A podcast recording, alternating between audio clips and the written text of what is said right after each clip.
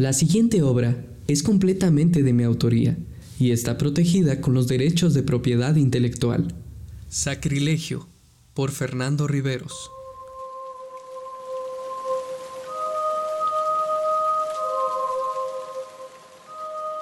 Tengo un sueño recurrente, doctor. En él voy corriendo con desesperación por el monte y luego despierto. Me llena de ansiedad no saber hacia dónde voy y por qué. Probablemente estás huyendo de un problema, ¿no crees? No sé qué podría ser. Háblame de tu abuelo. El otro día lo mencionaste, pero no nos dio el tiempo de profundizar. Pues como usted sabe, es como mi papá. Nunca conocí a mi padre biológico y cuando mamá murió yo era solo un niño y él se encargó de cuidarme. El general Galarza, o sea mi abuelo, era un tipo muy duro. Se dedicó a combatir al narcotráfico, aquí mismo, en Mazatlán. Tiene muchas cicatrices, de bala, de quemaduras, de cuchillos, pero lo único que pudo tumbarlo fue un derrame cerebral que le dio hace dos años, que lo dejó en un estado vegetativo. No puede moverse, solo está sentado en su silla de ruedas, solo hace ruidos cuando se queja o tiene hambre. Mi abuelo siempre fue malo conmigo, siempre me trató como a un soldado más, era alcohólico y constantemente me golpeaba. Decidió cada aspecto de mi vida, incluso mi vocación. Tuve que inscribirme a la escuela militar porque él me lo exigió. Si alguna vez quise ser algo o alguien, ya no recuerdo qué era. Pero lo que más odio de mi abuelo es su obsesión con la religión católica. Teníamos que ir a la iglesia por lo menos tres veces a la semana. Rezábamos al despertar, antes de cada comida y antes de dormir. Mi abuelo le tenía miedo al infierno o eso parecía. Cada acción que hacía siempre la justificaba como medio para acercarse al cielo. Decía que debía de encargarse de todos aquellos que tenían al demonio dentro de su corazón. Por eso se hizo militar. Creía que tenía la responsabilidad de castigar a los hombres malos en nombre de Dios y para su propia salvación. En una ocasión terminamos de comer y yo no había quedado satisfecho del todo. Entonces fui al refrigerador y tomé un flan. Mi abuelo me regañó. Eso es gula, me dijo. Un pecado capital. Entonces me obligó a comer siete latas de atún que teníamos en la despensa.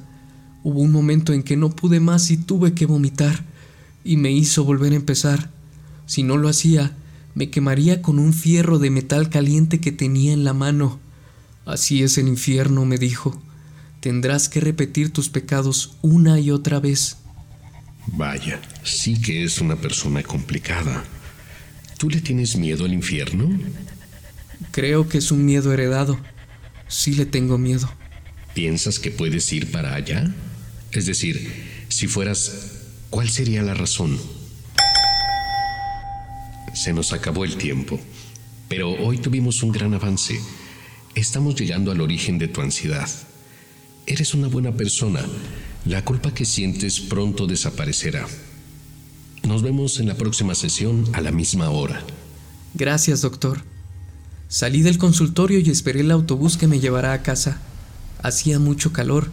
No había asientos en el autobús, así que estaba ahí parado agarrado del tubo, reflexionando sobre la sesión de hoy, mientras un trío de señoras estaba platicando acerca de la noticia que pasó ayer en el malecón. Decían que una camioneta se detuvo en un semáforo, y aunque el semáforo estaba en color verde, la camioneta no avanzaba. Entonces el auto que estaba atrás comenzó a desesperarse y a pitar el claxon. Cuando eso pasó, el hombre de la camioneta se bajó y se dirigió hacia el auto de atrás y le tiró tres balazos en el cuerpo. En la noticia, el testigo aseguró que los narcotraficantes apostaban de esa manera. Si el auto de atrás pitaba, lo mataban. Si no pitaba, el perdedor tenía que darle al apostador la cantidad que se acordó. Vaya locos, pensé. Nuestro estado está cada vez peor. Llegué a mi destino, toqué el timbre para anunciar la parada y bajé del autobús. El transporte me deja exactamente afuera de casa. Saqué las llaves y entré. Allí estaba el abuelo en su silla de ruedas, viendo la tele. Comenzó a hacer ruidos, no sé si para regañarme o para decirme que tenía hambre, entonces lo moví de la televisión y lo senté en la mesa, mientras yo preparaba la comida. El abuelo piensa que fui a la iglesia, Pero no es verdad. Si le llegara a decir que voy con el psicólogo, pensará que soy un mariquita o algo parecido. Hice unas lentejas y puse a cocer un pescado para que estuviera lo más suave posible, para que el viejo pudiera tragarlo. Lo serví todo en un plato hondo y me senté a su lado. Esperamos a que se enfriara y comencé a darle de comer poco a poco. Casi habíamos terminado, pero entonces noté que el abuelo comenzó a hacer ruidos extraños. ¿Qué tienes? le pregunté, como si pudiera hablar. Entonces me di cuenta que el pescado tenía espinas y que se le había atorado una en la garganta. Me paré de la mesa. Sabía lo que tenía que hacer. En el ejército nos enseñaron la maniobra de Heimlich. Es para auxiliar a una persona que se atraganta. Sin embargo, no hice nada.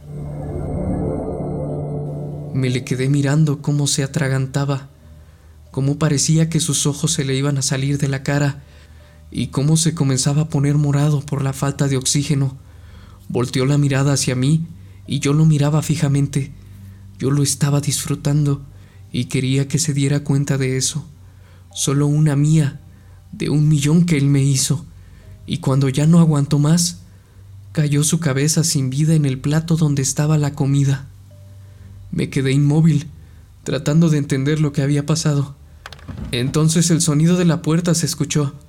Era la enfermera que me ayudaba a cuidar al abuelo cuando yo trabajaba. ¿Qué hiciste? me dijo. Y yo no pude contestar. Era obvio que yo lo había matado. El viejo no se podía mover ni alimentar por su propia cuenta, y si se atragantaba, la responsabilidad caía sobre quien le estaba dando de comer. Ella corrió hacia el abuelo solo para confirmar que estaba muerto y yo comencé a dar pasos hacia atrás y me eché a correr. Crucé la avenida y corrí por el monte para evitar que la gente me viera. Salí hacia una calle y un coche me arrolló a una velocidad muy lenta. El conductor se bajó y me ayudó a levantarme. Lo tomé del cuello y lo desmayé sin causarle un daño mayor. Tomé sus llaves y tomé su auto para escapar. No tengo idea a dónde voy. Estoy fuera de control. Me iré lo más lejos que pueda llegar.